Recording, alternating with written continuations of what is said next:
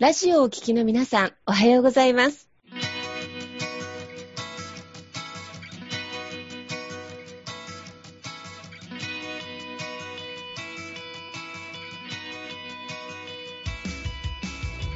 FM 那覇より毎週日曜日9時30分からお届けしております坂本典彦のラジオ経営塾が今日も始まりましたこの番組は20年間で1万人の起業家、経営者を指導してきた坂本典彦先生があなたの経営に役立つヒントや最新の情報をお届けする番組です。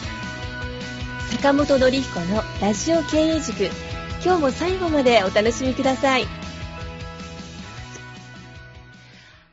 今日も始まりました。坂本典彦のラジオ経営塾。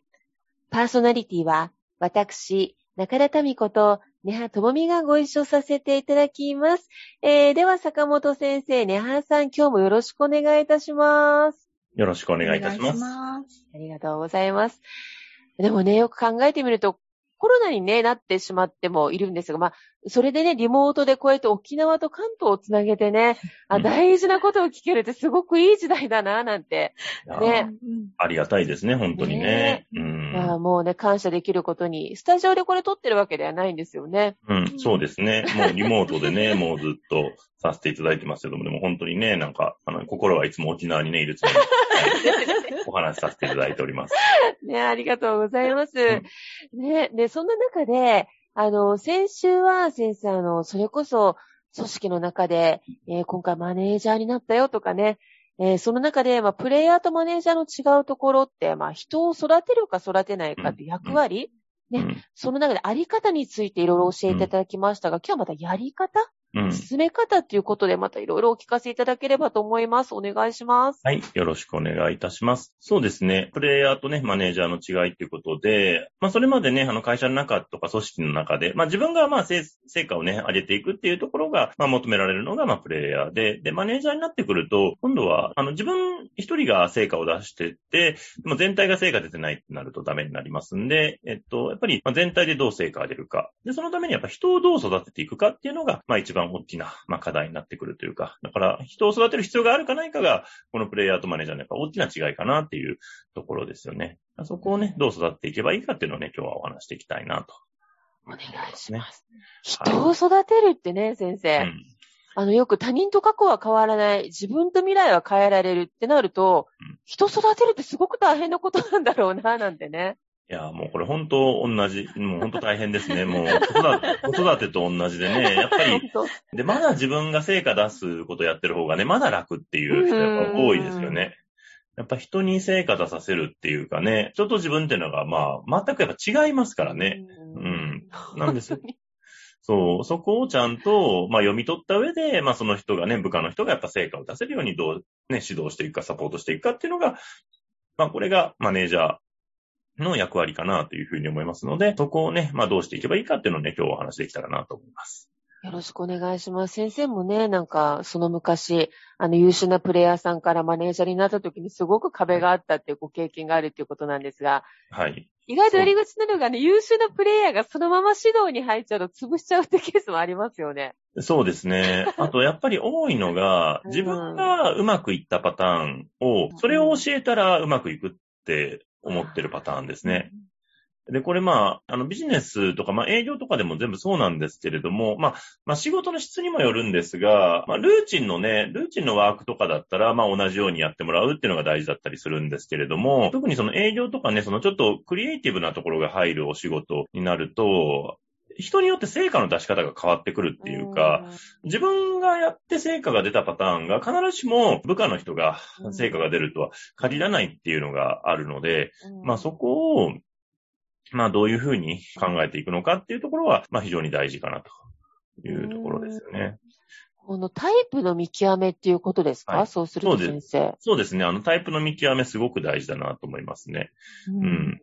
なんで、まあね、タイプの見極めはね、あの、いろんな、まあ多分性格診断であったりとか、ね、まあいろんなテストとかがあったりとかするんであれなんですけれど、まあいろんなタイプ分けがあるんですけれども、うんうんあの、結構一個使いやす、使いやすいタイプとしては、アクションタイプとマインドタイプっていう分け方がありまして、アクションタイプとマインドタイプ。はい、お願いします。で、アクションタイプっていうのは、まあ行動しながら考えるタイプですね。うんうん。はい。なんで、あんまり事前に何をするか深く考えるよりも、行動しながら考えていくっていうタイプうんね。はい。だからまずはやってみようみたいなうん。感じの考え方のタイプですね。で、今度逆にマインドタイプっていう人は、まずちゃんとじっくり道筋を考えていくっていう感じ。なるほど。うんで、最後までの道筋が見えて、で、それでようやく一歩目を踏み出していくっていうタイプで。すね。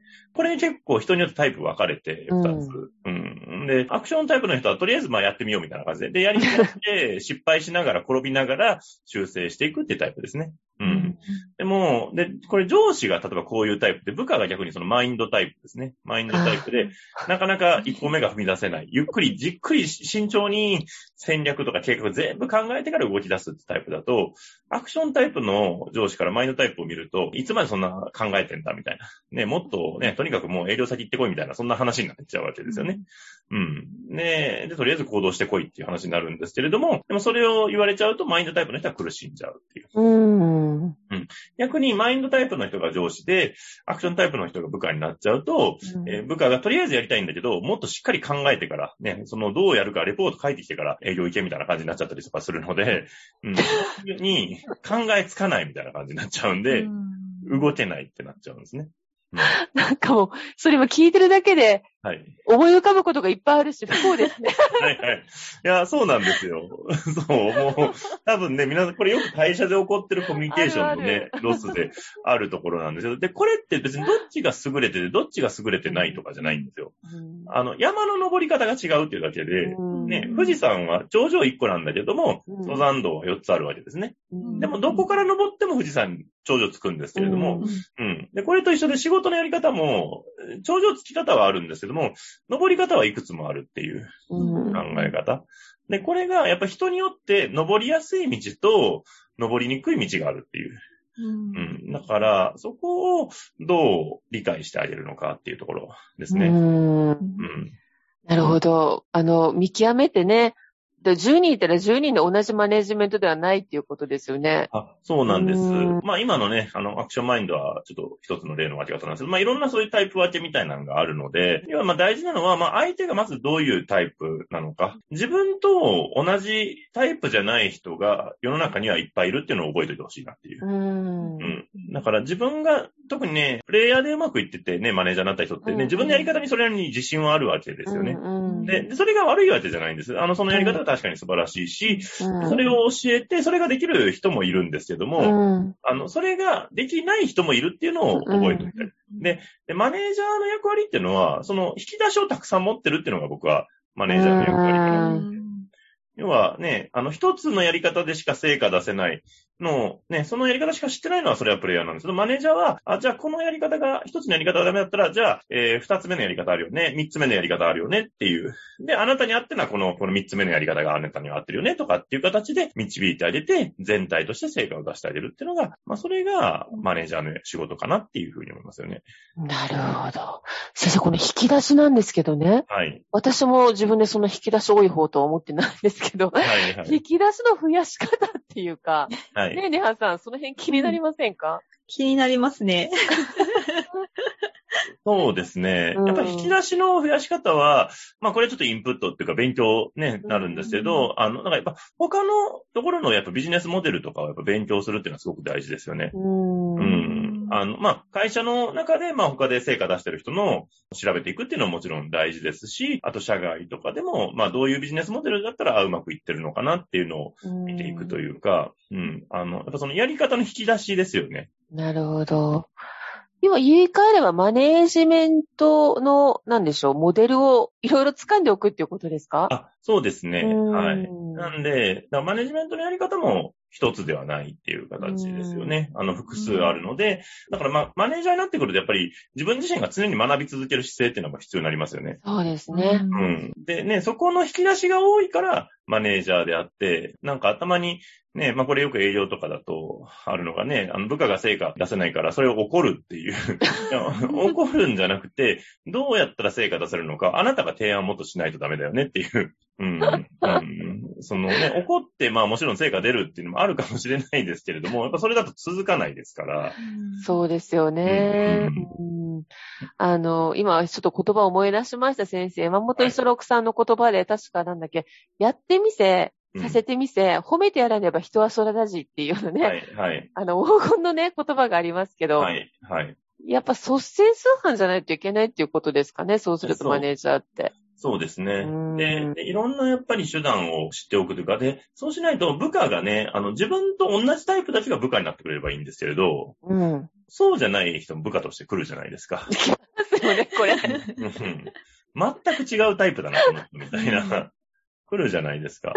なるほど。だからその人にどう合わせてあげるかっていうのが、あの、やっぱ指導する方としては大事なポイントであって、うんうん。あの、まあ、外しちゃいけないポイントはあると思うんですよね。なんか最低基準みたいなのがあると思うんですけど、でも、合わせてあげるポイントって絶対あるはずなので、うんうん。それを、なんか、一緒くたに自分のやってるやり方を、ただ、伝えて、で、できなかったらダメだみたいな感じうんにしてると、まあ部下の方を潰していくみたいな感じになるのかなっていうところですかね。そうですよね。でもそういうことって結構世の中多いんだろうなと思いながらね、うん今お話聞いてましたけど、なんかこう、やっぱり、やっぱ人を育てる側になると自分観察っていうのも、うん。やっぱり大事、ね、価値観のあり方をして、あ、ここはちょっとずれ、ね、お互い違うかもしれないっていうのは、地点確認っていうのも結構必要になるっていうことでしょうかね、先生、そうそうすると。そうですね。だから自分のうまくいってるパターンもあくまで一事例でしかないっていうこと。う。うんん。あの、自分の法則が絶対ではないっていうことなので、うん。で、やっぱ、まずマネージャーになると知らないといけないのは、自分と他人は全く違うっていうことを理解しておく。う。うんん。っていうところかなと思います。だから、100人いたら100人仕事のやり方が違うっていう形で。うんうん。で、当然外しちゃいけない部分あるんですけどうん、逆に、ここはその人のやり方でやってもらった方がいいなっていうところがあるはずなので、うんそこをちゃんと見定めて、えーまあ、適材適所じゃないですけれども、ちゃんと配置をして、まあ、やっていくっていうこと、まあ、これがすごく大事かなと思いますね。なるほど。先生、やっぱり観察してタイプの見極めをするってね、はいあの、大事なことだと思うんですけど、先生があの、この間おっしゃったのが、やっぱり聞く力？うん。うん。あの、マネージャーこそ聞く力っておっしゃってましたけど、ちょっとその辺も重ねながら、詳しく教えていただいていいですか、はい、ありがとうございます。そうですね。で、マネージャーの仕事は、やっぱり大事なのは、単に、まあ、上から言われたことをね、あの、下に伝える。だと、まあ、それだともう伝達係なので単なるう、んあのね、高い給料もらう価値はあまりないので、大事なのは、やっぱりその部下の方の意見とかをちゃんとヒアリングするっていうこと。うんうんこれがすごく大事かなっていうふうに思うんですね。うんで、で、やっぱり部下の考えとか能力をいかに引き出してあげられるかがやっぱり優秀なうんマネージャーの仕事かなっていうふうに思うんですね。で、その中でね、よくね、言ってるのが、まあ、ね、ワンオンワンっていうのをやりましょうっていうので、まあ、1対1のミーティングですね。まあ、これを、まあ、まめにね、やっていきましょうねっていう形で、ううんん。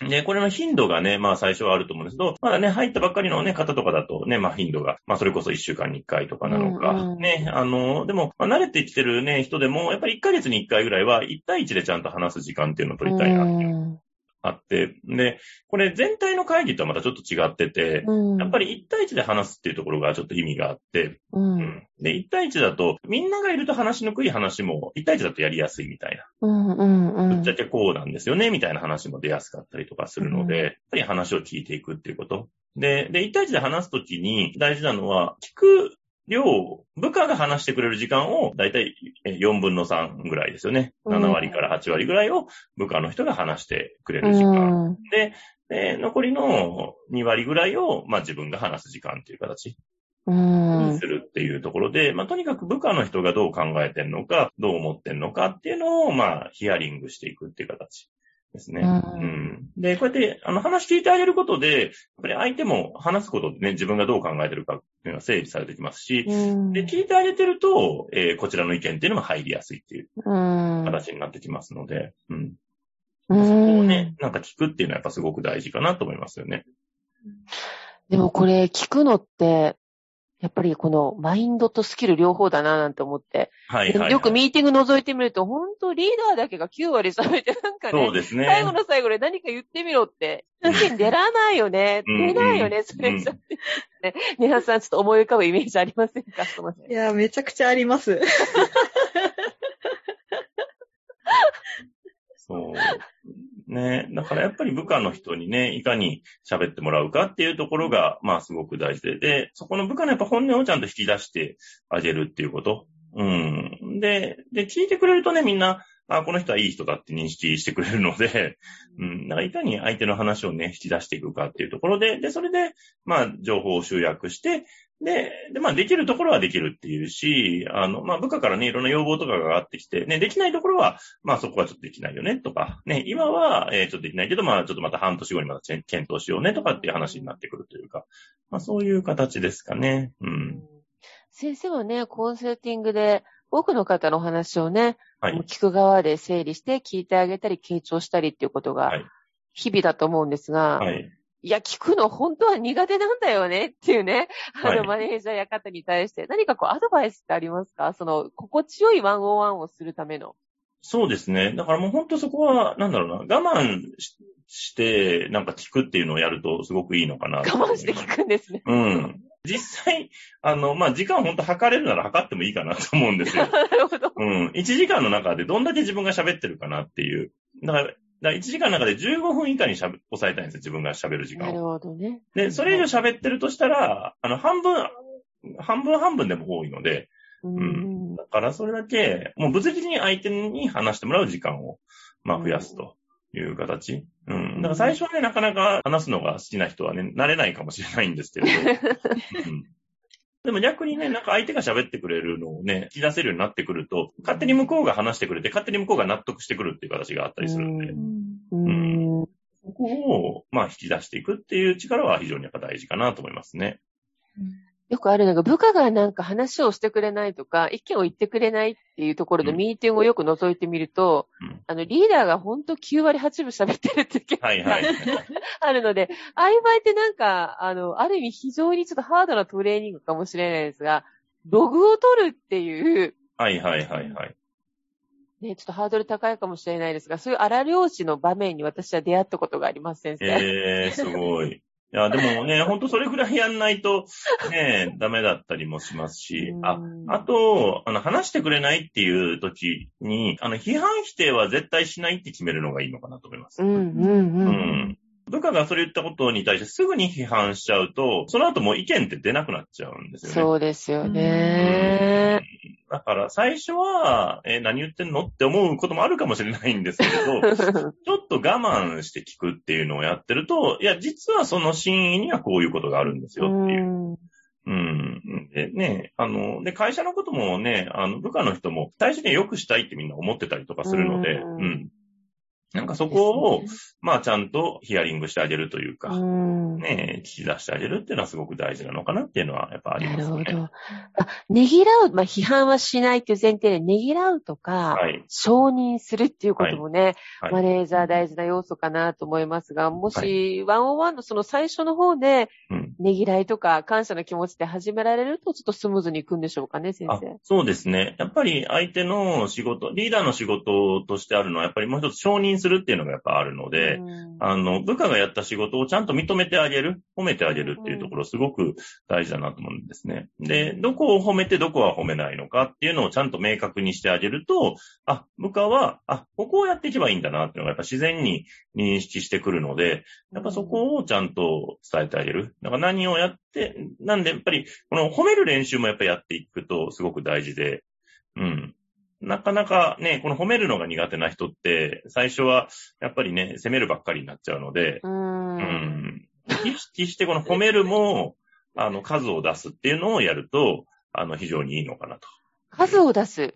はい。皆さん、数を出す。先生、数を出すってどういうふうな感じですか？そうですね。あの、褒めるの、褒められるのって、なんか人によっては、なんか一回褒めたら OK って思ってる人がいて、うん、うん、ううんん。でも褒めるのって数たくさんあった方が良くて、うん。で、僕は、あの、褒めるの5で、あの、アドバイスするの1ぐらいのイメージなんですよ。うん、う。うんんうん。だからやっぱ、基本で人って褒めてる、褒めてくれる人のところに懐いていくというか。そうですね。うん。ね、やっぱ褒められる人の方がね、なんかいいじゃないですか。人寄ってきやすいじゃないですか。ううん。で、常に、けなされてるとか怒られる人のところって、やっぱり、まあ、近寄りにくいというか、うんだんだんだんだん。ね、距離感が空いてきちゃうっていうのがありますから、で、なんか本音言いにくいな、みたいな。言ってまたなんか怒られたらどうしようって思う。悪循環ですね。あそうそうそう。だから基本褒めておいて、だから5を褒めるっていう、ね、会話の中で、自分が話す中でも5を褒めて、アドバイスするのは、その1っていう形。うんううんん。だから、アドバイスというか、改善のところを言うのは、きちっと、まあ短い時間でスパッて伝えるっていう形ですね。うんでも褒めてるからこそ、それが受け入れてもらえるっていう。うんで、こちらの目的としては、あの、受け入れてもらって行動を変えてもらうのが目的なので、だから、あの、たまに部下を叱ってて、それに酔いしれちゃう人がいるんですけど、それは意味がないので、うん。そう。ね、あの先生、今日耳の痛い話も結構ね、はい あったと思いますが。でも本当にその辺の聞く力だったり、承認する力、あとワンオンワンもぜひね、うんあの、アクションとして取り入れていただければいい結果につながってくるかもしれないですね。はい、そうですね。ぜひぜひね、マネージャーの方、この辺しっかりやっていただけるといいかなと思いますね。ありがとうございます。で、先週もね、少し告知をしましたが、先生ね、あの、本当、夏沖縄に来ていただけるということで、もう改めてありがとうございますこち。らこそです。楽しみにしております。ありがとうございます。えー、こちらからアナウンスをします。先生が沖縄にいらっしゃって学べる機会がございます。えー、7月17日、純駆動さんは14時から、えー出版した本の基調講演ですね。はいぜひいらっしゃってください。うんえー、そしてさらにですね、先生を、をま、中心に、初めての、えー企業セミナー、新しい収益モデルを、モデルを作るということで、えー7月18日、これは日曜日1時から、えー、富城市、えー豊倉さん、人づくり、地域づくりを発,、えー発信していくプラットフォームで、えー初めての企業セミナー、3時間バッチリのコースがございますね、先生。はい。そうですね。はい。あの、まあ、これからね、起業したい方向けではあるんですけれども、まあ、ビジネスモデルね、新しい収益モデルどう作っていけばいいかというところのお話なので、まあ、すでにご商売されてる方とかですね、まあ、ちょっと今のね、お仕事の内容とかをちょっと見直したいなというね、あの、ビジネスのモデルを変えたいなとかっていう方もぜひね、えーご参加いただけたらなというふうに思っております。はい。それこそまだ組織のね、リーダーの方もご参加いただけると先生、はいすごくいい内容ですよね。そうですね。ぜひそういったね、はい方々もお待ちしております。はい。えー、こちらお問い合わせは098-851-3396でお申し込みお問い合わせをご対応させていただいております。えー、今日もあっという間でした。えー、坂本先生、ネハンさんどうもありがとうございました。ありがとうございましありがとうございまた。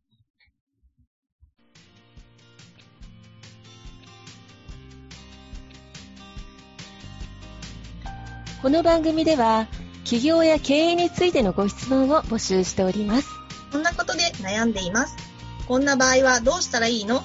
などなどご質問がありましたら、ぜひ番組宛てに送ってくださいね。はい。えー質問の宛先は、立志財団のホームページより、お問い合わせの欄からご質問ください。えーその時には、えーラジオ経営塾についてとお書きください。また、ツイッターでも質問を受け付けております。ハッシュタグ、ラジオ経営塾をつけて投稿してくださいね。この番組は沖縄の起業家や経営者のビジネスの成功に役立つ内容をご紹介しております。また来週、日曜日9時30分より、ラジオ経営塾でお会いしましょう。皆様楽しい日曜日をお過ごしください。